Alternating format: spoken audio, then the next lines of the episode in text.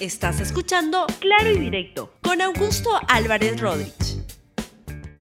Bienvenidos a Claro y Directo, un programa de LR. Hoy vamos a conversar sobre lo que ha pasado este, este fin de semana, que de alguna manera, como dicen los memes sobre Julio Iglesias, Julio se complica. Esos son los memes que proliferan en el mes de julio. Y julio, este julio de este año, pues viene tremendamente complicado por varias cosas que están sucediendo desde a una economía que se está enfriando. Voy a comentar sobre ese, ese, tema, una marcha de protesta que va en camino, pero comencemos este julio que se complica con un episodio más de los mocha sueldos. Los mocha sueldos tienen un nuevo capítulo y el nuevo capítulo lo trae el congresista de Acción Popular, Jorge Flores Ancachi. Jorge Flores Ancachi, pues el programa Cuarto Poder reveló ayer que es un gran sinvergüenza él fue uno de los, viajeros que este, se fue a, China. Cuando estaba saliendo a China, lo detuvieron en el aeropuerto Jorge Chávez porque tenía un impedimento por peculado. La, la, policía este, debía detenerlo y lo detuvo. Al final dio alguna explicación este señor Jorge Flores Sancachi y entonces pudo viajar. Viajó con su esposa a este viaje por la China, donde no es muy claro y cada vez que se conocen más cosas y los detalles de este viaje, uno dice, ¿a qué fueron estos señores a, la China? Porque la verdad son en general los seis que he visto unos analfabetos digitales. No sé para qué les puede servir ir a una feria de internacional sobre móviles y luego los llevaron a la empresa china Huawei, como se este, escuché en la en Encerrona esta, esta mañana, y son unos angelitos. Pero luego de eso, nada, nada de lo visto es comparable con esto que difundió, con este audio que difundió el programa Cuarto Poder ayer, que lo vamos a resumir en este momento. Adelante, por favor, suelten el audio de este angelito Jorge Flores Ancachi. Ustedes saben de que yo he perdido darles la oportunidad a ustedes, a pesar de que a mí me ofrecieron, incluido el puesto de secretario técnico, incluido el puesto de secretario técnico, 250 mil dólares. Yo es que me arrepiento de, haber recibido, de no haber recibido ese dinero y a la mía los proyectos que se hubieran aprobado o no, Pero lamentablemente perdí esa gran oportunidad, creyendo de que estaba trayendo personas que entendían cuál es la forma de trabajar acá. Bien, el diario la, República dio la noticia, como la vamos a ver en este momento, en su edición, en su edición impresa de hoy. Audio compromete al congresista Flores Ancachi de recorte de sueldo. La verdad, ¿cómo calificar a una persona como esta? Que le saca, le refila el 10% de los sueldos de los funcionarios de su oficina y les cobra el 50% de los bonos. O sea que ahora en julio este sinvergüenza lo que va a hacer es nada más y nada menos que a ver si, ahí está. Lo que va a hacer este señor es nada más, nada menos que sacarles el 50% de la gratificación de fiestas patrias. O es otro mochazueldero que es una vergüenza para, para el Congreso, una vergüenza para la política peruana, y con de esta manera simplemente la política sigue perdiendo prestigio ante la opinión pública porque entiende que la política está conformada en su gran mayoría, con excepciones, pero cada vez con menos excepciones, por unos delincuentes que llegan al Congreso para robar. Este señor, Jorge Flores Sancachi, simplemente ha llegado para asaltarlos. En este caso, este, actúa como un extorsionador como extorsionadores que usted ve que denunciados en muchas partes en el país, este señor, para que los trabajadores de su despacho mantengan el empleo, los, los extorsiona y les quita el 10% de su sueldo y el 50% de los bonos y las gratificaciones. O sea que ahora en julio este señor está pero feliz de la vida porque se va a llevar la, la mitad de la gratis de los trabajadores de su despacho, además de los bonos que con tanta generosidad ofrecen en el Congreso de la República. Es un sinvergüenza, es el señor Flores Ancachi. En circunstancias normales, este señor ya debe estar preso en la cárcel. Pero ¿qué es lo que ocurre? Es que simplemente en el Congreso, donde ya hay como 10 o un poco más de mochasuelderos ampallados, o sea, no, no es que son solo los únicos, porque es una modalidad que es un modus vivendi en este Congreso, pues simplemente lo que sucede es que se apañan unos a otros y declaran que no hay evidencia, que no hay prueba. ¿Saben por qué? Porque en gran parte hay muchos mochazuelderos que aún no han sido ampallados en el Congreso de la República, pero también son votos que se necesitan en el momento en que se tenga que elegir al nuevo o la nueva presidenta del Congreso o presidente del Congreso el 26 de julio. tema para el cual no es muy claro, pero lo que sí es claro es que en el Congreso de los 130, ¿cuántos serán? Yo creo que la mayoría de gente en ese Congreso son unos ladrones, unos delincuentes que han llegado a robar al Congreso peruano. Flores Sancachi es la última expresión de la decadencia de este Congreso y viene de un partido como Acción Popular, un partido tradicional, importante. ¿Qué diría Fernando Belaunde de, eh, de, si es que viera que su partido, Acción Popular, ha caído en manos de delincuentes, pandilleros, sinvergüenzas, eso es lo que tenemos y Flores Sancachi con este audio que hemos, que hemos oído el día de ayer con estupor, pero que ya nos sorprende porque está lleno de gente que son unos sinvergüenzas, pues simplemente ahonda la crisis de representatividad de la política peruana. En circunstancias normales, este señor nunca debería haber llegado al Congreso porque su partido debió haber escogido con más cuidado y no llevar a delincuentes al Congreso. Están ahí y ahora uno delincuente se apañan con otros delincuentes para que no pase absolutamente nada.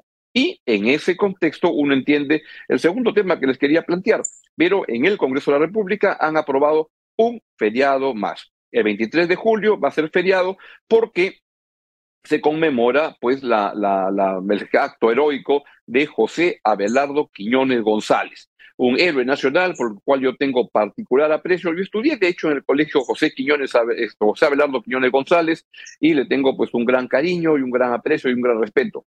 Pero el país no necesita tanto, tanto, tantos feriados como los que ahora eh, se están dando este Congreso, que va de feriado en feriado, porque como ellos la pasan tan bien, creen que todos deben estar en, esta, en este festival de feriados. Hace poco eh, crearon un feriado por el Día de la Bandera, que es una vergüenza, la verdad. Claro que la bandera la queremos todos, pero lo que se requiere en el, en el Perú es más chamba, no más ocio. Y el Perú es uno de los países con más feriados en el mundo. Como si acá nos sobrara la plata, como si acá este, estuviéramos todos tan, tan felices, tan panchos con lo que ocurre, que no, este, no, no necesitamos trabajar más, necesitamos más ocio. Entonces, hace un mes aprobaron esta, esta, este nuevo feriado del de, 7 de junio por el Día de la Bandera. Y ahí lo aprobaron con, con beneplácito de, de la mayoría de congresistas, como es necesario para que se apruebe una ley. El gobierno observó la ley y entonces no se produjo el feriado del 7 de junio. Pero el Congreso se ratificó, insistió en la ley y entonces a partir del próximo año la gente no va a trabajar el 7 de junio. Y ahora, como si fuera poco, han creado otro feriado, que es el feriado por la, la José Abelardo Quiñones González. Y uno se pregunta, ¿en qué país viven estos señores y señoras en el Congreso que son unos pachangueros y que lo que quieren es vivir de feriado en feriado? son unos sinvergüenza. Es eso lo que tenemos como representación nacional.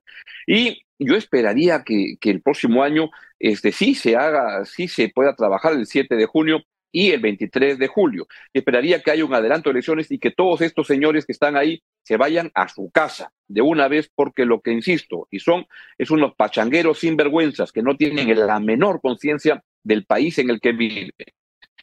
Y esto me lleva a la tercera noticia, es la, la, el enfriamiento de la economía que se viene dando con mucha, mucha intensidad.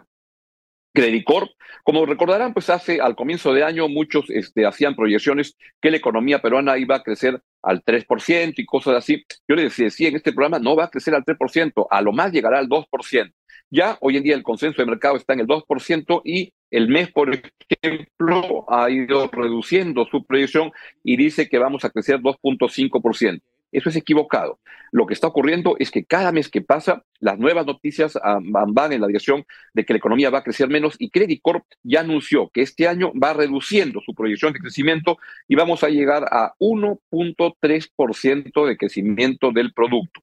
Esto lo que significa es un enfriamiento de la economía. Esto significa simplemente que las familias peruanas van a estar con menos dinero, con menos recursos para poder sustentar su calidad de vida. La gente que tiene más dinero tiene recursos para aguantarla. La gente más pobre, la mayoría del Perú, porque además la pobreza sigue creciendo en el Perú y ya ha llegado a niveles de 27% y este año 2023 va a crecer al 28.5%, pues simplemente necesita trabajar más. Además, es absurdo lo que están planteando, porque en una economía donde la, informalidad es tan grande, pues la gente que tiene trabajo en el sector formal no llega al, al al 15%, algo por ahí. 80% por lo menos de los peruanos no tienen un trabajo donde se reconozcan los feriados porque no tienen un trabajo formal. Y entonces esto lo que significa es que ese día va a haber menos gente en la calle, van a haber menos carros que limpiar, van a haber menos este, una serie de oficios, los mil oficios que somos la mayoría de los peruanos, pues lo que está sucediendo es que vamos a tener otro feriado. Y en feriados hay menos chamba, menos este trabajo para ofrecer. Y eso simplemente es otra expresión de un Congreso populista, ignorante y pachanguero. Como está lleno de sinvergüenzas, lo único que plantean es más feriados porque creen que todos son como ellos. Este, gente que además debería acordarse lo que eran hace dos meses, hace dos años. Hace dos años era gente que pateaba latas y que ahora han llegado al Congreso para este, para robar. Así de sencillo, y eso se ve como los mochasuelderos o como los viajeros a viajes con este, que invitan empresas privadas, para qué favores ahí y qué cosas se negociarán, qué votos se comprarán, y todos se apañan unos a otros porque simplemente este, lo que requieren es, como todos andan en lo mismo, o casi todos andan en lo mismo, y como necesitan los votos para la elección que viene, pues no le pasa nada a nadie. ¿Alguno de los 10 mochasuelderos que hay en el Congreso le ha ocurrido algo? Nada, nada de nada. Y ahí hay, hay este, congresistas de todas las bancadas, de APP, de Acción Popular, de Perú Libre, de todas las bancadas. Son, la verdad, unos delincuentes y es una pena la manera como eligen a, a, los, a, los, a los integrantes para el Congreso, porque en verdad es un lugar que simplemente da vergüenza. Y eso es lo que tenemos hoy en día en la política peruana. Junto con eso, otro tema que también da vergüenza es la, captura de Sada Goray y de Mauricio Fernandini, además de otras personas. Y ahí lo que hay, por supuesto, ellos tienen que pagar las consecuencias por los delitos que han cometido, pero eso tiene un impacto político. Ese es un programa político y el impacto político que me interesa comentar es las cosas que van a contar y que van a tener y van a llegar sobre Pedro Castillo. Hay gente que dice que Pedro Castillo era un angelito, que fue un tontito, que se equivocó, que dio un golpe y, que no quería dar un golpe, pero fue un intento de golpe y nada más, y que entonces debería ser liberado. La marcha, uno de los que protestan, una de, de las motivaciones para la marcha del 19 de julio que está llamando es para liberar al angelito de Pedro Castillo. ¿Qué irán a contar Sada Goray sobre Pedro Castillo y cómo se armaba el dinero y cómo esta versión que hay que hasta le compraron una, una, una casa con un testaferro Alejandro Sánchez en Asia, que era un lujo espectacular, en las afueras de Asia, en la parte que colinda con la parte, este, no, no, no con la playa, con el otro lado de la carretera, espectacular en kilómetro 102, pero Pedro Castillo fue otro presidente más, como muchos que hemos tenido en el Perú, que llegan al poder a robar, como la mayoría de congresistas que tenemos en el país, y entonces vamos a ver qué cosa ocurre, pero ya la, detención de Sada Goray por 10 días. Vamos a ver qué cosa ocurre si es que eso se amplía más luego de, de, pasada esta, esta prisión, que es preliminar, simplemente para determinar la, la situación. Vamos a ver qué ocurre.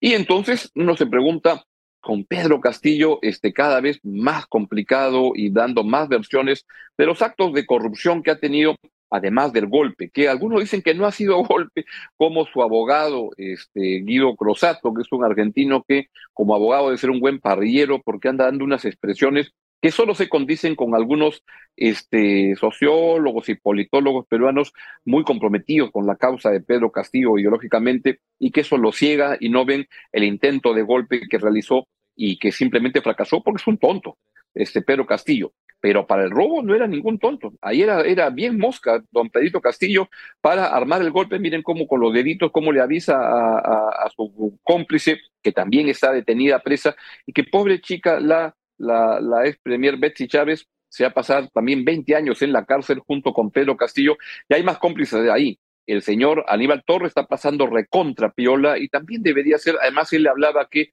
Fujimori estaba bien que estuviera en la cárcel pues ahí también debería ir el señor a, Aníbal Torres, pero a él si no le toca, como no ha sido presidente, no va a, al Fondo Barbadillo, él se va a Castro Castro, seguramente, o a, Piedras Gordas en Ancón. Vamos a ver qué cosa ocurra con esta marcha que, se, que tiene como uno de los argumentos la liberación de Pedro Castillo, y por lo menos ese tema deberían sacarlo de la agenda, ¿no? Porque cómo van a liberar y cómo pretenden algunos sectores este, hablar de la liberación de, de Pedro Castillo, pues sería absurdo. Y vamos a ver además cómo se conforma la nueva lista al, al, Congreso y donde este, pues ahí hay candidatos por doquier, hay muchas alianzas que se están eh, realizando para reemplazar a José Williams en la presidencia del Castillo y la mesa directiva seguramente va a cambiar. Lo que no va a cambiar es la vocación por el robo y la corrupción que tienen la mayoría de congresistas. ¿Dónde están apuntando en esa dirección? Ni va a cambiar la voluntad de seguir capturando la institucionalidad del país y en este caso luego de haber avanzado sobre muchas eh, oficinas y agencias e instituciones del país, como, el, como, como la Defensoría del Pueblo, como el Tribunal Constitucional, ahora se van y se abalanzan sobre este, la, la, la Junta Nacional de Justicia. Pongamos por favor la portada de la República del día de hoy y luego la, la nota que aparece en la edición impresa, y ahora la Junta Nacional de Justicia bajo ataque del Congreso. Y van hacia eso, porque lo que quieren es, y la señora Patricia Benavides, la congresista Patricia Benavides, ha presentado, que es una de las principales este, operadoras de toda esta captura institucional que hay en el país, junto con otras congresistas como Gladys Echaíz y varios más, son como las, las voceras, pero hay un conjunto ahí de acciones y de fuerzas políticas encaminadas a romper la institucionalidad en un reparto de cuotas de poder. Para que, mi impresión y mi opinión es que es para capturar y para tener un control político de la situación, de la institucionalidad, para este, favorecer objetivos corruptos, que es lo que se ve detrás de cada acción del Congreso. Y entonces, como se explica bien en la nota en la República el día de hoy, va, la, va el Congreso, va a insistir en sus arremetidas contra la Junta Nacional de Justicia. Así viene este mes, así vienen las cosas y vamos a estar atentos para seguirles comentando las cosas que ocurren, la mayoría malas, las cosas que no ocurren, es la mayoría buenas, lamentablemente. Es momento de despedirme y desearle una excelente semana y dejarlos con la espectacular eh, programación de LR. Que tengan una buena semana. Adiós. Gracias por escuchar Claro y Directo con Augusto Álvarez Rodríguez. Suscríbete para que disfrutes más contenidos.